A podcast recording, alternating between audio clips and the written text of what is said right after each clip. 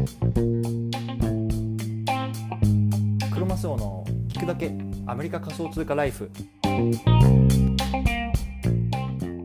皆さんおはようございます。アメリカ西海岸在住のクロマスオと申します。仮想通貨を生活の一部にというのをモットーにブログや音声を通じて主にアメリカでの仮想通貨に関する情報を発信しています。仮想通貨って怪しくないとか仮想通貨ってギャンブルだよねとかそんな風に考えているリスナーさんが少しでもあ仮想通貨って面白いなと思ってくれたら嬉しいです。改めておはようございます。今日は9月1日水曜日の朝ですね。皆さんいかがお過ごしでしょうか？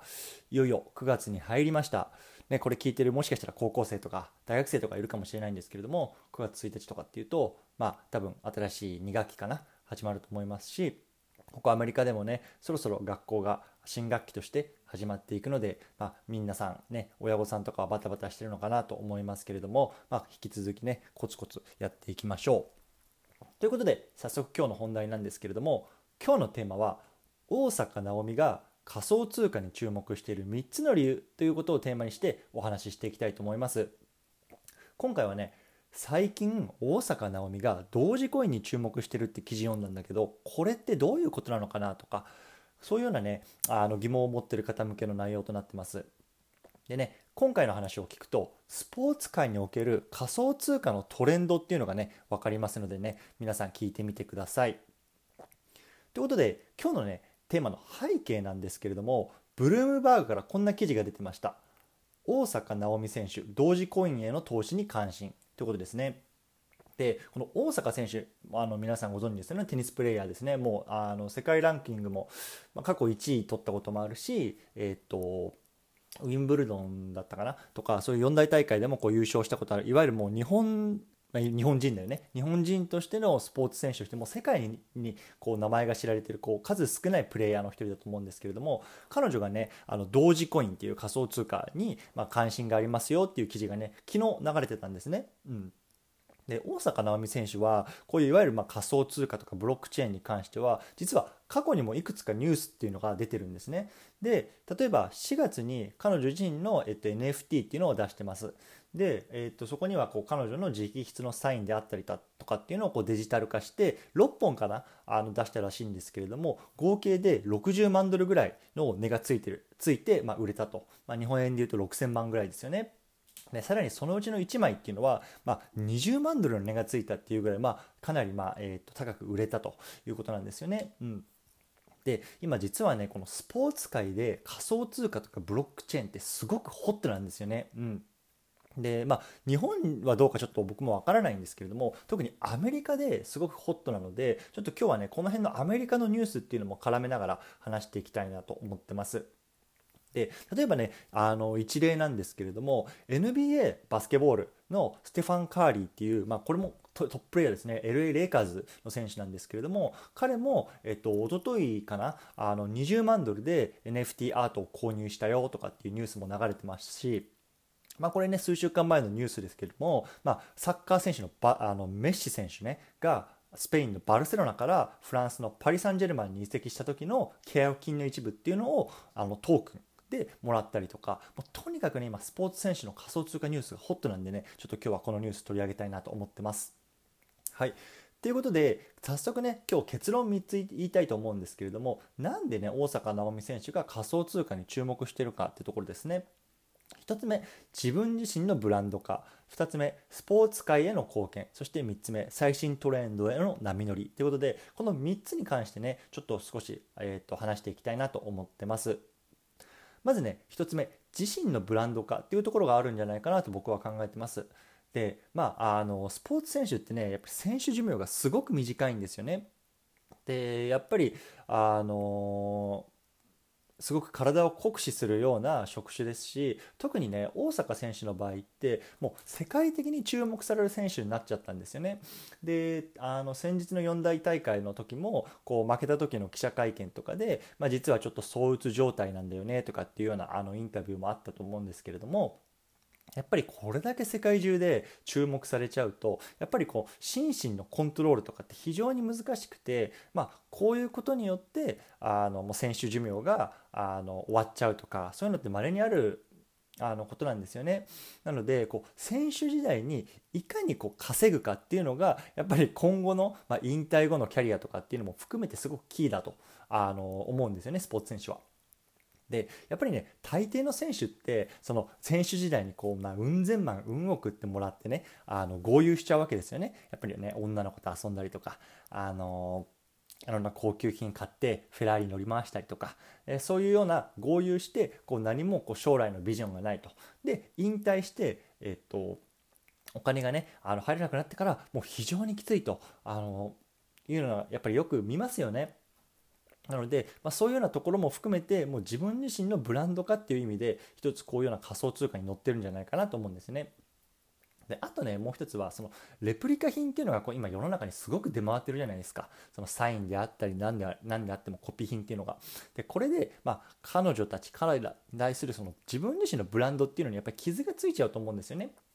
でそれをやっぱりこういう NFT 化とかそういうことによって、まあ、自分の価値をあの保ちつつさらに価値を上げるっていうことで、まあ、あの自分自身を守ってるんじゃないかなと僕は思ってます。はい。ということでね、ここまで1つ目ですね、えーと、なんで大阪選手が仮想通貨にお熱なのかということなんですけど、まず自分の自身のブランド化があるなと思ってます。で、ここからね、2つ目、3つ目見ていきたいと思うんですけれども、一旦キリがいいので、チャプターを区切りたいと思います。はい、ではここから2つ目なんですけれども、2つ目はスポーツ界への貢献っていうのがあるのかなと思ってます。でやっぱりこれだけねあのスポーツ界でもいろいろ言われてると思うんですけれどもまだまだね発展途上だと思うんですよね。うん、であの実はね大坂選手数日前かなオートグラフっていうようなねあのところから NFT をまた出したっていうようなニュースが出てるんですよ。すごいですよね。もういっぱい NFT 出してるんですよ大坂選手。でオートグラフって何なのっていうとえっとね NFL つまりアメリカンフットボール すいません。すいませんアメリカンフットボールのスーパースターのトム・ブレイディっていうのがあのフロリダにいるんですけれども彼が設立した、まあ、あの あの財団みたいなやつなんですね。で例えばタイガー・ウッズとかで大坂なおみさんもそうなんですけれどもとにかくそうそうたる顔ぶれっていうのが board member にいるんですよスポーツ界の重鎮というかもうスーパースターたちが。で彼らがこういうような動きを主導するっていうことで他のね、まあ、あの選手たちへの波及とかもしくはそういう僕らみたいなファンとかっていうところの波及を狙ってるんだろうと思うんですよね。だからこれはどっちかっていうと、まあ、さっきの1つ目で言ったこう自分自身を守るためっていうよりはあの社会貢献的なね意味合いが強いのかなと僕は思ってます。ね、なので、ここがやっぱりね、スポーツ界全体が盛り上がればいいな、みたいな、そういうようなところがね、彼らの中にもあるのかなというところですよね。はい。で、次、あの3つ目最後なんですけれども、最新トレンドへの波乗りっていうところ、まあ、これはね、あの大阪選手だけじゃなくて、まあ、僕らこういうコンテンツクリエイターもね、あの気にかけておかなければいけないところかなと思います。でやっぱりねこういう仮想通貨とかブロックチェーンっていうのが今すごくホットですよね。まあ、一部バブルとも言われてるぐらいでそういうね今のうちにこう触っていく時に今後ね、あのー、安定して価値を価値があのあるってこう社会的に認め認められた時にそのねやっぱりいい立ち位置にいられるんじゃないかなと思うんですよね。でやっぱ今までこうやって見てた見ているとこう大坂選手ってまだあのねこの年齢で言うのもあれですけど20代ちょっといったぐらいですけれども非常にねクレバーな選手であり、まあ、あの人間性があるなと僕は思うんですよね。やっぱりね僕がねもしね20代のあの時に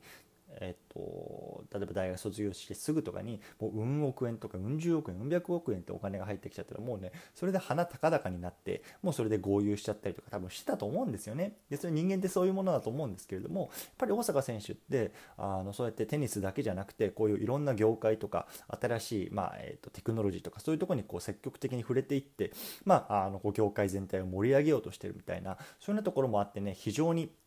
好感が持てるあの選手かなと思いました。はい、ということでね今日3つお話ししてきました。大坂なおみ選手が仮想通貨に注目する3つの理由というところですね。えと3つ挙げたんですけれども1つ目は自身のブランド化2つ目はスポーツ界への貢献そして3つ目が最新トレンドへの波乗りっていうところですね。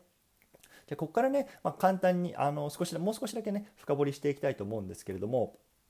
こういう動きって大体やっぱりアメリカとかあのヨーロッパ中心ですよね。でもちろんね市場規模的にもねアメリカってもうものすごい大きいですしここでやっぱりお金がこう生み出されて消費されるっていうのはまあ間違いなくあると思うんですね。やっぱり今後はその日本のスポーツ界でもこういう話がもっと出てきてほしいなと思うんですよね。どうだろう？なんかサッカーだったらさ、えー、今誰が有名なの？ちょっと僕分からないんで分かんない。中村俊輔選手がねこういうなんかあの、N、あのトークンであのお給料もらってるとかあの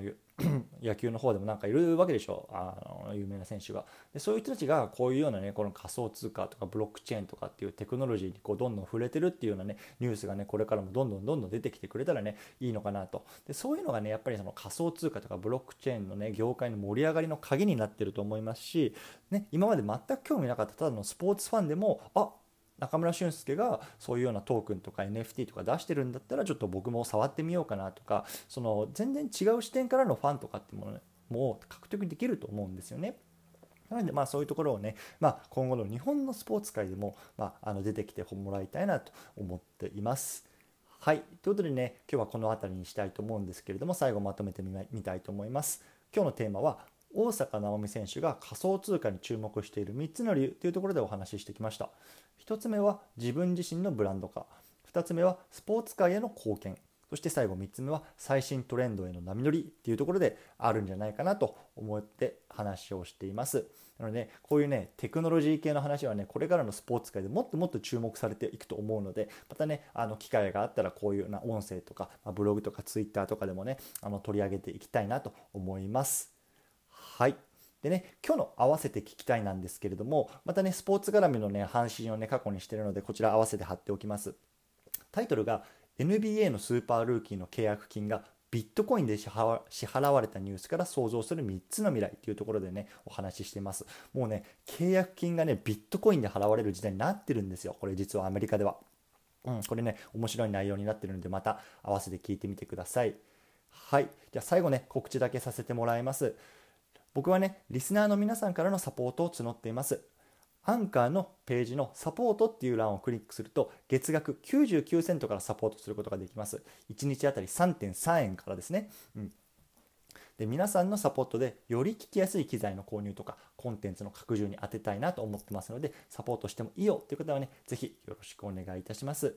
はい。ということで、ね、僕はね、ブログとかツイッターでも仮想通貨に関する情報を日々発信してます。概要欄にリンクを貼っておくので、興味のある方は、いいねとかコメントとかフォローしていただけると、いやあの嬉しいです。それでは今日も素敵な一日をお過ごしください。クロマスドでした。バイバイ。